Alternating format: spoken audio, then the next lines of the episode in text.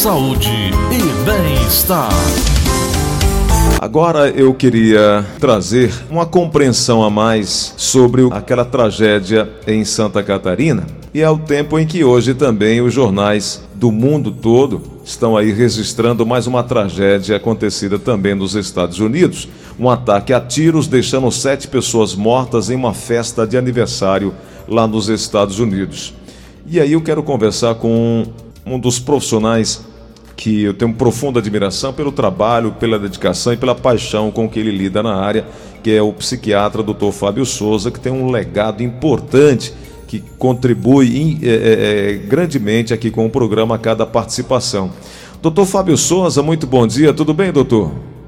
Bom dia, Deus. Obrigado pelas bonitas palavras em relação ao meu respeito. Eu não sei se eu mereço tudo isso, não, Gleison. Constatação, doutor, constatação do seu trabalho, importante trabalho. Doutor, o que é que a gente pode tirar de lição em relação ao garoto de 18 anos, eu quero assim chamá-lo, ao rapaz de 18 anos que acabou cometendo esse bárbaro crime, é, matando crianças de um ano e oito meses, três crianças de um ano e oito meses, uma professora e uma auxiliar na cidade de Saudades, no oeste catarinense e nessa tragédia, doutor, o que é que a gente consegue tirar de lição para que possamos olhar para dentro de nós e para as pessoas em nossa volta e evitar outra tragédia, outro sangue, outro derramamento de tanta tantas lágrimas e sangue, doutor? Ah, excelente pergunta, Cleusa. Eu vou tentar colaborar fazendo um raciocínio aqui para que você possa e seus ouvintes acompanhar. Né? Uhum. Ah, um, uma das questões fundamentais que a gente tem lidado ultimamente, é, através especialmente do Pra Vida, que é o Programa de Apoio à Vida, um programa de prevenção do suicídio, é um programa é, chamado Guardiões da Vida, que em inglês chama-se Gatekeepers. Então, o que é o Gatekeepers? A gente treina as pessoas de qualquer instituição, escolas, empresas, indústrias, secretarias, não importa, para que essas pessoas estejam atentas a mudanças de comportamento dos seus colaboradores, dos seus amigos, dos seus colegas. Né? Porque a gente sabe que essas mudanças de comportamento que fogem um pouco à regra, fogem um pouco à normalidade, essas pessoas podem estar em grande sofrimento e a gente não tem acesso. Pegando especificamente o caso do Fabiano Mai, que é o nome do rapaz, né? Uhum. É, é, tem dois perfis que são traçados pelas notícias que são publicadas sobre ele. Primeiro, é que na escola ele era um rapaz tímido, um rapaz introvertido, um rapaz que no recreio não conversava com ninguém, era sempre na dele, é, e tinha um, um, um, desempenho aquém do que ele poderia ter. Foi reprovado uma vez e abandonou a escola no outro momento. É, ao mesmo tempo, ele arranjou um trabalho que, segundo os relatos de colegas do trabalho, ele dizia que era uh, uma pessoa disciplinada, que fazia uh, todas as tarefas e ainda ajudava outros colegas quando eles não conseguiam é, é, é, concluir essas tarefas. Uhum. Tem um terceiro cenário que eu quero acrescentar, que é o comportamento dele na, na internet. O computador dele foi apreendido, ele não tinha celular, ele não tinha Facebook, ele não tinha Instagram, ele não tinha absolutamente nenhuma rede social. Mas se comunicava através desse computador. E esse computador parece é, que ele fazia parte do que em inglês chama-se involuntary celibataries. O que é que é, é celibatário involuntário? Então é um grupo de homens que não se acha em condições de conquistar uma mulher e fica é, nessa questão de poder, especialmente o poder exercido através da agressão, através do domínio físico, através, inclusive no caso aí específico, da morte da outra pessoa, né, para demonstrar que eu tenho domínio. Será que ele tinha é, uh, o que é que a gente pode suspeitar, já que a gente não, não analisou o caso, nunca o entrevistou, nunca entrevistei a família, então nós vamos considerar aqui na, nas, nas, hipóteses, tá certo, Leandro? Para que a gente não possa estar afirmando uma coisa de uma maneira é, irresponsável, de uma maneira afoita. Uhum. Então, é possível, sim, que ele tinha um transtorno mental? Sim. Um transtorno mental em que a gente poderia chamar é, essa dificuldade social dele, talvez ele, ele pertencesse ao espectro do, do comportamento autista, em que ele tinha cognitivamente é, um bom desempenho no trabalho, mas socialmente na escola e no próprio trabalho. Ele não saía com os colegas, ele não tinha amigos, né? É, é muito complicado. Aí você vai me perguntar assim, mas poderia ser também um quadro é, é, psicótico, um quadro é, é de que ele tivesse algum delírio, alguma alucinação e, e pertencesse também a esse espectro da esquizofrenia? Também pode ser, o, o. E ainda por último, poderia ser também uma coisa que a gente poderia pensar que ele poderia ter algum transtorno de personalidade, personalidade antissocial, em que essas pessoas é, é, matam os outros e não sente remorso, não sente culpa, né? Também poderia ser. Então são várias hipóteses que a gente poderia desenvolver. Mas o fato concreto é que algumas pessoas já tinham detectado que esse rapaz tinha problema na escola. A, a, segundo consta, a diretora, inclusive, encaminhou para uma psicóloga ser atendida, que nunca foi.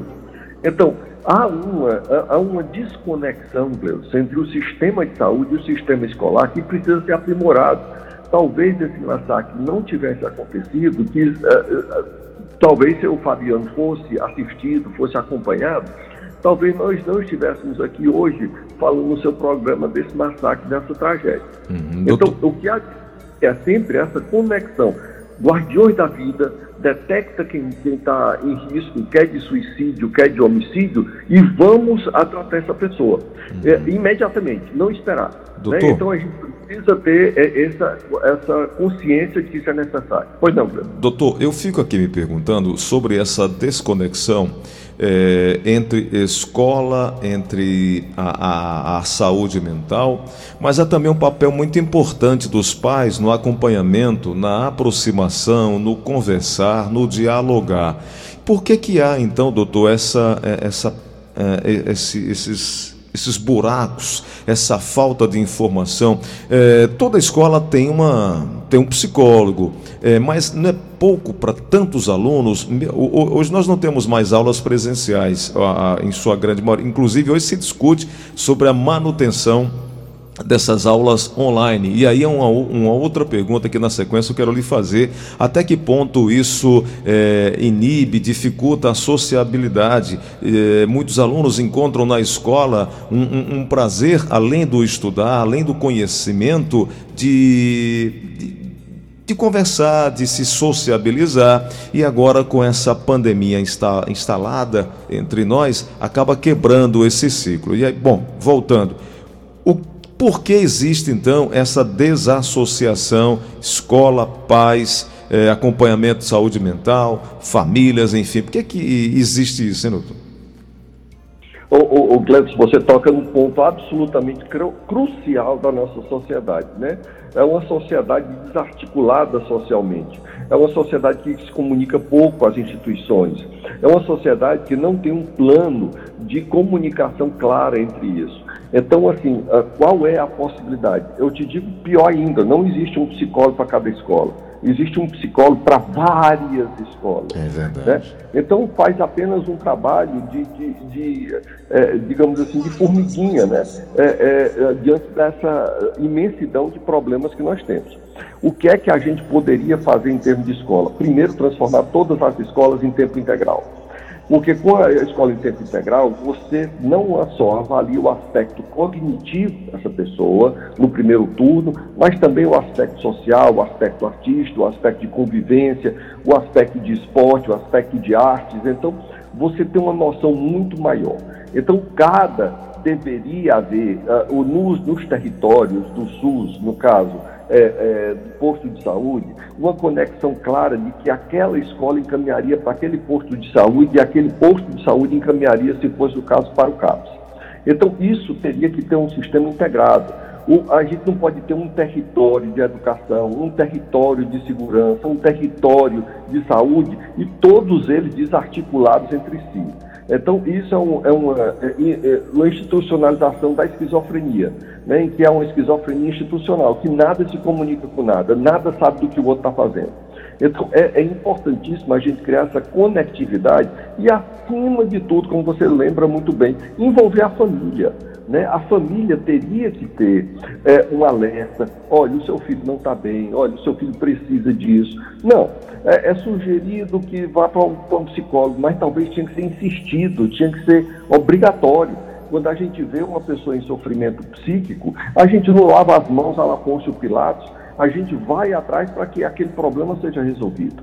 Então, eu acho que é fundamental essa conexão entre a escola, família, é, educação, saúde, segurança, né? E que nos leva a crer, Cleiton, uma coisa que a gente não conversou ainda, é essa coisa de você é, é, distribuir com facilidade as licenças para as armas, né?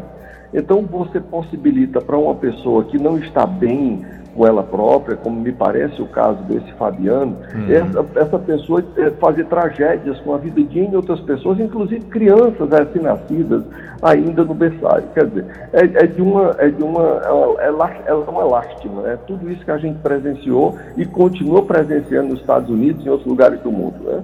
Se não tivesse essas armas de fogo tão fáceis, isso seria obviamente muito mais raro. Mas como a gente está numa estrada em que é é, no momento atual, é vamos colocar arma na mão de todo mundo, eu acho isso muito perigoso, eu acho isso pouco saudável e eu não acho isso que é o caminho que a sociedade tem que seguir, deixando isso bem claro para vocês e seus ouvintes. Pois é, e o senhor tocou no ponto aí da esquizofrenia e que tem atingido cada vez mais cedo pessoas, doutor, uh, manifestando já na adolescência, pessoas na idade produtiva de 20, 30 anos também, na idade adulta, a frequência na população em geral. É, eu estava vendo outro dia, não sei se esses dados são atuais, é da ordem de um para cada 100 pessoas. No Brasil, estima-se que há pelo menos 1 milhão e 600 mil pessoas com, é, é, é, sofrendo desse mal. É isso mesmo, doutor? É isso mesmo. Olha a esquizofrenia é 1% da população. Então, se nós temos em Fortaleza 3 milhões de habitantes, nós temos 30 mil pessoas com esquizofrenia. Lembrar que a pessoa não é esquizofrênica, porque ela não é o diagnóstico que ela tem. Ela é uma pessoa que tem esquizofrenia porque o sujeito é maior do que a doença que ele porta.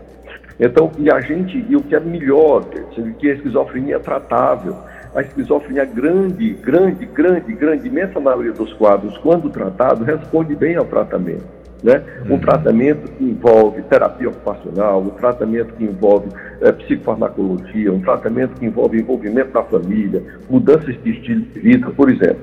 Jovens hoje fumam muita maconha. A maneira mais simples de você ter esquizofrenia é fumar maconha.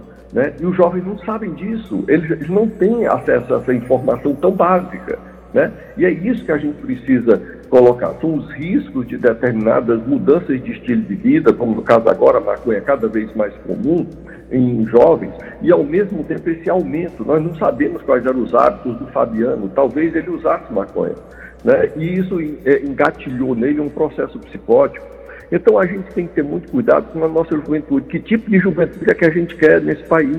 A gente quer uma juventude doente, uma juventude cheia de problemas psíquicos, uma juventude que seja é, é, dependente química, uma juventude que seja desesperançada, uma juventude que não veja futuro, ou a gente quer exatamente o oposto disso tudo, né?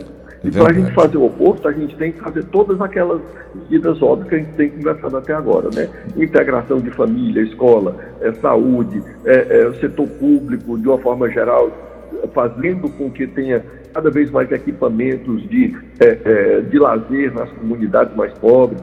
Então tem todo esse um aspecto fundamental de que a gente pode melhorar e evitar, quem sabe, outras tragédias como em saudade, né? E a gente ter essa noção de que o papel é nosso, o papel é nosso, a gente tem que trabalhar. Doutor, para quem é pai, para quem é mãe, fica cada vez mais assustado a cada notícia como essa, a cada relato, a cada vez que a gente abre o que está acontecendo, porque muitas vezes os casos de suicídio, esquizofrenia, esses acontecimentos, os pais normalmente não deixam que os filhos percebam, pega tudo isso, é como se pegasse e colocasse para baixo do tapete. Mas não é uma coisa que devamos fechar os olhos, muito pelo contrário, é algo que precisamos olhar, encarar, buscar ajuda se preciso for. Agora, o que é que nós precisamos passar, doutor, como alerta para que os pais possam ficar atentos? Por exemplo, ficar de olho na dificuldade no aprendizado desde a infância infância. Se a criança tem pouca vontade de trabalhar, de estudar, de interagir com os outros, seriam sinais para que os pais pudessem ficar mais alertas? Ô Gleison, tem um costume horrível aqui no Brasil, que é o seguinte: a família vai, às vezes, no final do semestre no, e no primeiro semestre, no último semestre, receber o boletim uhum. da, do seu filho. Isso. Não, a família não tem que receber o boletim, a família tem que estar toda semana lá. Como é que está o meu filho? O que, é que a senhora nota? Ou como é que ele está mesmo? E tudo mais, como é que ele está interagindo? Como é, assim, essa aproximação da família com a, com a escola é absolutamente fundamental. E, e, muitas vezes, sabe quem é que vai? Só vai a mãe, muitas vezes. Os pais são ausentes desse processo.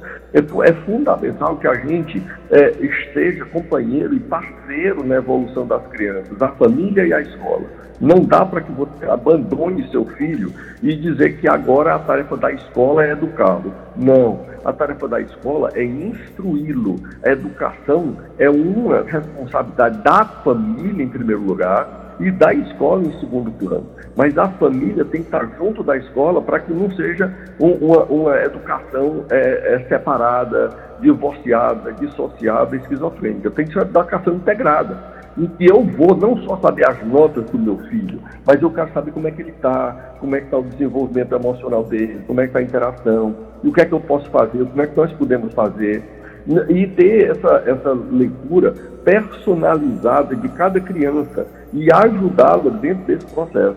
O professor não está lá só para vomitar conhecimento, o professor está lá para fazer construção de cidadão. Eu acho que essa é uma forma fundamental da gente entender o papel da escola. É a construção da cidadania. E a família é obrigada, é convidada, é convocada para participar também desse processo. Né? Sem a família a escola não há cidadão.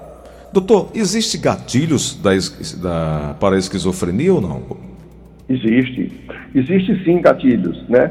É, por exemplo, estresses extremamente é, prolongados, como por exemplo essa história da, da, da, no caso que nós estamos vivendo da pandemia, são dois anos já quase, né? Mais um ano e alguns meses já e essa pandemia vai se estendendo e se estendendo. Isso tem, um, um, um digamos assim, uma consequência maléfica em termos de saúde mental que é desastroso para todo mundo.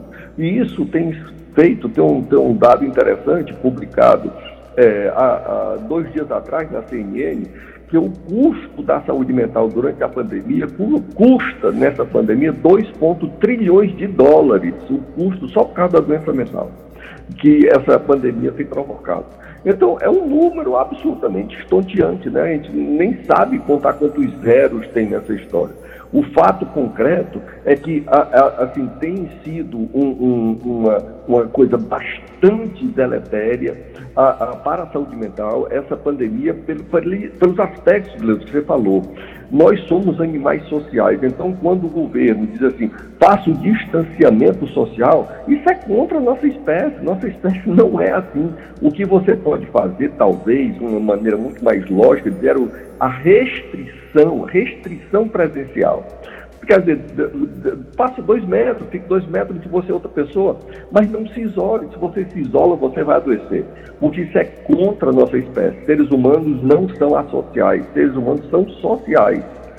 Né? E a gente precisa trabalhar formas e maneiras de como fazer essa sociabilidade, considerando os aspectos sanitários, para que a gente não possa ser infectado nem infectar outras pessoas com vírus. Doutor, sempre que o senhor está aqui, eu corro o risco de acabar extrapolando o tempo e tomando muito do seu precioso tempo aí.